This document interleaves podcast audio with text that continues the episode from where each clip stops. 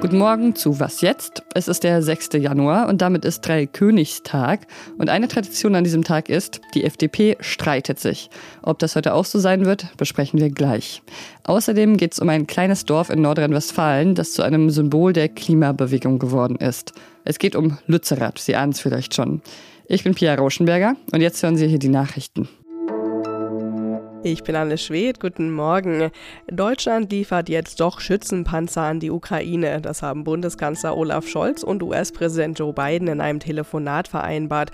Demnach schickt Deutschland Marder-Panzer und ein Patriot-Raketenabwehrsystem. Die USA steuern rund 50 Kampffahrflugzeuge vom Typ Bradley bei. Gestern hatte bereits Frankreich angekündigt, der Ukraine Spähpanzer zur Verfügung zu stellen. Daraufhin hat die Bundesregierung ihre Haltung geändert. Das US-Repräsentantenhaus hat immer noch keinen Vorsitzenden. Der Republikaner Kevin McCarthy ist in der Nacht auch in weiteren, insgesamt inzwischen elf Wahlgängen durchgefallen. Ihm fehlten mehrere Stimmen aus dem eigenen Lager. Dabei hatte es zuvor intensive Verhandlungen hinter den Kulissen gegeben. Solange es keinen Vorsitzenden gibt, ist das Repräsentantenhaus nicht handlungsfähig. Heute soll weiter abgestimmt werden. Redaktionsschluss von diesem Podcast ist 5 Uhr. Werbung Prime-Mitglieder hören Was jetzt bei Amazon Music ohne Werbung. Lade noch heute die Amazon Music App herunter. Heute ist der Dreikönigstag und da gibt es so unterschiedliche Bräuche. Zum Beispiel wird der Dreikönigskuchen gebacken, in dem eine Bohne versteckt wird und wer sie findet, wird dann zum König gekrönt. Oder andere Menschen tragen glimmenden Weihrauch durch ihre Wohnräume. Oder Sternensinger, die von Tür zu Tür ziehen. Und die FDP, die kommt zu ihrem alljährlichen Dreikönigstreffen zusammen. Die wollen da ihre Reihen schließen, denn dieses Jahr gibt es Landtagswahlen, einerseits in Bayern und Hessen, aber auch in einem knappen Monat schon die Wahlwiederholung in Berlin. Die FDP schlingert gerade so zwischen Regierungsdisziplin und Verhinderungstaktik hin und her. Ob sie sich denn da wohlfühlt, das bespreche ich jetzt mit Paul Middelhoff, der FDP-Experte der Zeitredaktion. Hallo Paul. Hi Pia. Welche Themen stehen denn heute auf dem Programm? Also, das Dreikönigstreffen ist traditionell der Auftakt des politischen Jahres für die FDP. Dieses Mal ist es aber besonders. Und es liegt an dem Jahr, das hinter uns liegt. Wir erinnern uns, der russische Angriffskrieg auf die Ukraine, äh, die Energiekrise und die völlig veränderte globale Sicherheitslage liegen hinter uns. Die FDP hat dieses Jahr nicht gut überstanden. Sie steckt in der Krise. Die Umfragen sind mies. Sie hat drei Landtagswahlen verloren und die Stimmung ist entsprechend schlecht. Und das ist die Kulisse, vor der die Partei jetzt zusammenkommt. Und das sind auch die Themen, um die es gehen wird. Du hast ja einen Text auch dazu geschrieben und darin schreibst du, dass es in der FDP inzwischen zwei Lager gibt, ganz ähnlich wie bei den Grünen. Da heißen sie die Fundis und die Realos. Und so ähnlich teilt es sich auch eben bei der FDP auf. Wie tief sind denn die Gräben zwischen den beiden?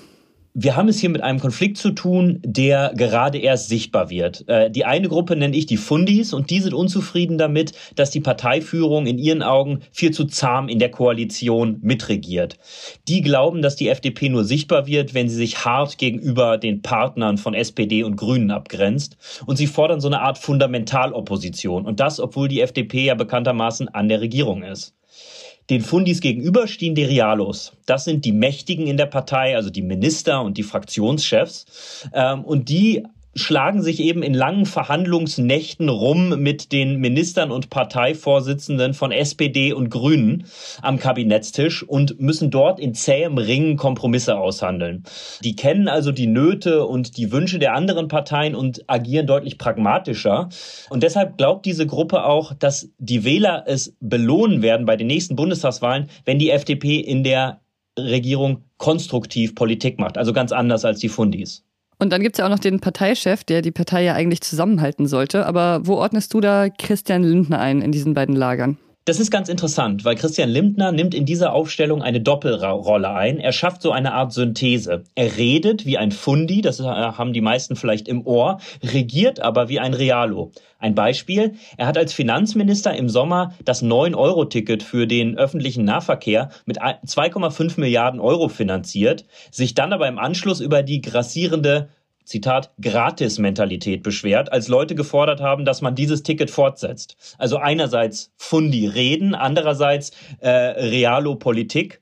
Aber natürlich wird sich Christian Lindner auch früher oder später zu diesem Konflikt in seiner Partei verhalten müssen. Vielleicht tut er das ja jetzt schon hier an diesem Freitag in Stuttgart. Okay, das heißt, es könnte schon sein, dass heute ein neuer Kurs beschlossen wird. Naja, beschlossen wird erstmal sowieso nichts, weil es ist kein Parteitag. Die FDP nennt das hier eine Kundgebung. Aber natürlich sind die Reden, die hier gehalten werden, und Christian Lindner spricht ja auch, so eine Art ähm, Lackmustest. Die setzen den Ton und auch die anderen Parteien schauen natürlich her, wie hier gesprochen wird. Tritt die FDP hier eher fundimäßig auf und kündigt an, dass sie künftig nur die reine liberale Lehre vertreten wird in der Regierung? Oder setzen sie eher auf einen pragmatischen Kurs in ihren Redebeiträgen? Legen. Und das hat natürlich für das Schicksal der Ampelkoalition schon maßgebliche Auswirkungen. Dann werden wir darauf achten, wie rein die liberale Lehre da verkündet werden wird. Danke dir, Paul. Danke, Pia.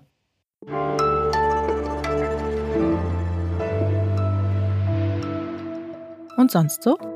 Herzlich willkommen zur schönsten Aktivität des Monats, dem Cash Stuffing. Ja, herzlich willkommen zu einer weiteren Folge von von der Gen Z lernen, zum Beispiel besser mit Finanzen umgehen. Hier haben wir unsere Kohle, das sind insgesamt 1335 Euro. Auf TikTok gibt es gerade ziemlich viele Videos zu Cash Stuffing. Das heißt, dass man das komplette Monatsbudget in Bar abhebt und dann in verschiedene extra beschriftete Plastikumschläge einpackt. Fangen wir bei den Sparzielen an. Urlaub bekommt 100 Euro, Technologie bekommt auch 100 Euro. Und das soll dann dabei helfen, einen besseren Überblick über die Finanzen zu haben, also auch Schulden zu vermeiden und vielleicht auch mehr zurückzulegen als vorher.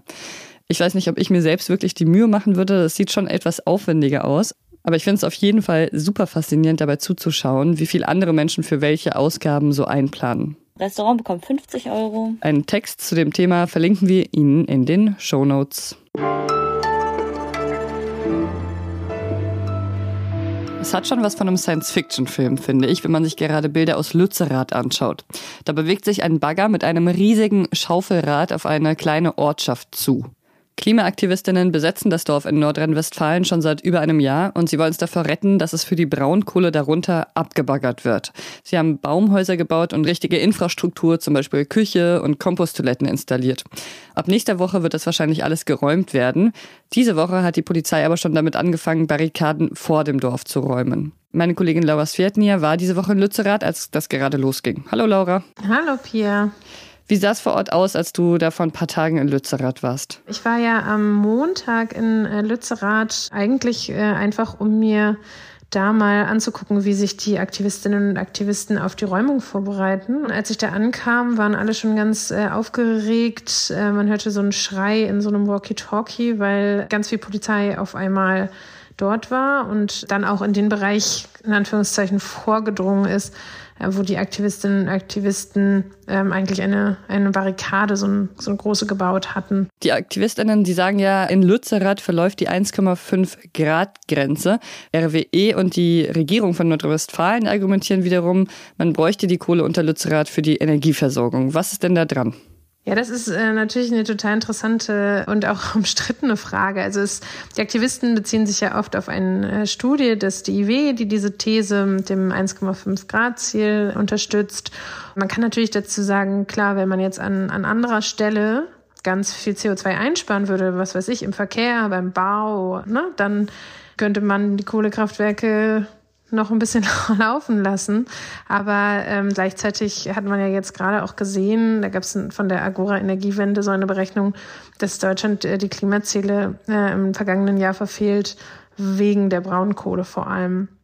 Und mit der ähm, Versorgungssicherheit ist das ganz ähnlich. Also da betonen das ja vor allem die Landesregierung, wo ja auch eine grüne Wirtschaftsministerin diesen Deal mit ausgehandelt hat und der Energiekonzern betonen das ja RWE. Aber äh, gleichzeitig gab es auch da jetzt wieder eine Studie von verschiedenen Forschungsinstituten, dem DIW äh, und der TU Berlin, die das äh, auch in Frage stellen, dass man die Kohle darunter wirklich braucht, um die Versorgungssicherheit zu gewährleisten. Also wie gesagt, da gibt es viel Streit. Die Klimabewegung stand jetzt zuletzt eher in der Kritik wegen Aktionen der letzten Generation zum Beispiel. Kann das vielleicht jetzt die Klimabewegung neu beleben, wenn es jetzt wieder um was Konkretes geht und so ein Ziel, hinter dem sich vielleicht viele Leute vereinen können?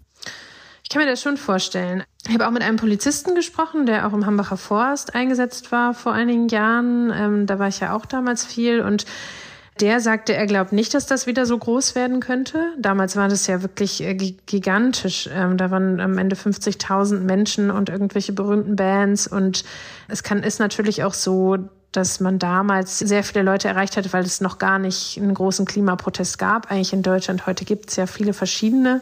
Deswegen ist das so ein bisschen die Frage, ob das jetzt nochmal so ein Mobilisierungspotenzial hat. Aber man sieht jetzt schon, dass die unterschiedlichsten aufrufen, dass es jetzt schon kleine Demos gab.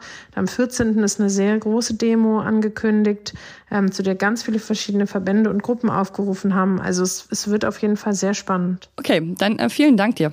Ja, vielen Dank dir. Und wer noch mehr von Laura über Lützerath erfahren will, der sollte heute das Politikteil anhören. Da spricht sie nochmal ausführlicher darüber. Unser kleiner Podcast ist hier aber schon vorbei. Falls Sie das schade finden, können Sie uns aber schreiben. Wie immer unter wasjetzt.zeit.de. Ich bin Pia Rauschenberger. Machen Sie es gut. Ich war letztes Jahr auch als Reporterin da in Lützerath und irgendwie fand ich schon so sehr beeindruckend, wie die ganze Organisation des Camps da vor Ort funktioniert, oder? Ja, total. Ich habe nochmal drüber nachgedacht, dass dieses Wort Klimakaoten, was ja manche so benutzen, äh, eigentlich überhaupt nicht passt, weil äh, die ja oft so wahnsinnig gut organisiert sind.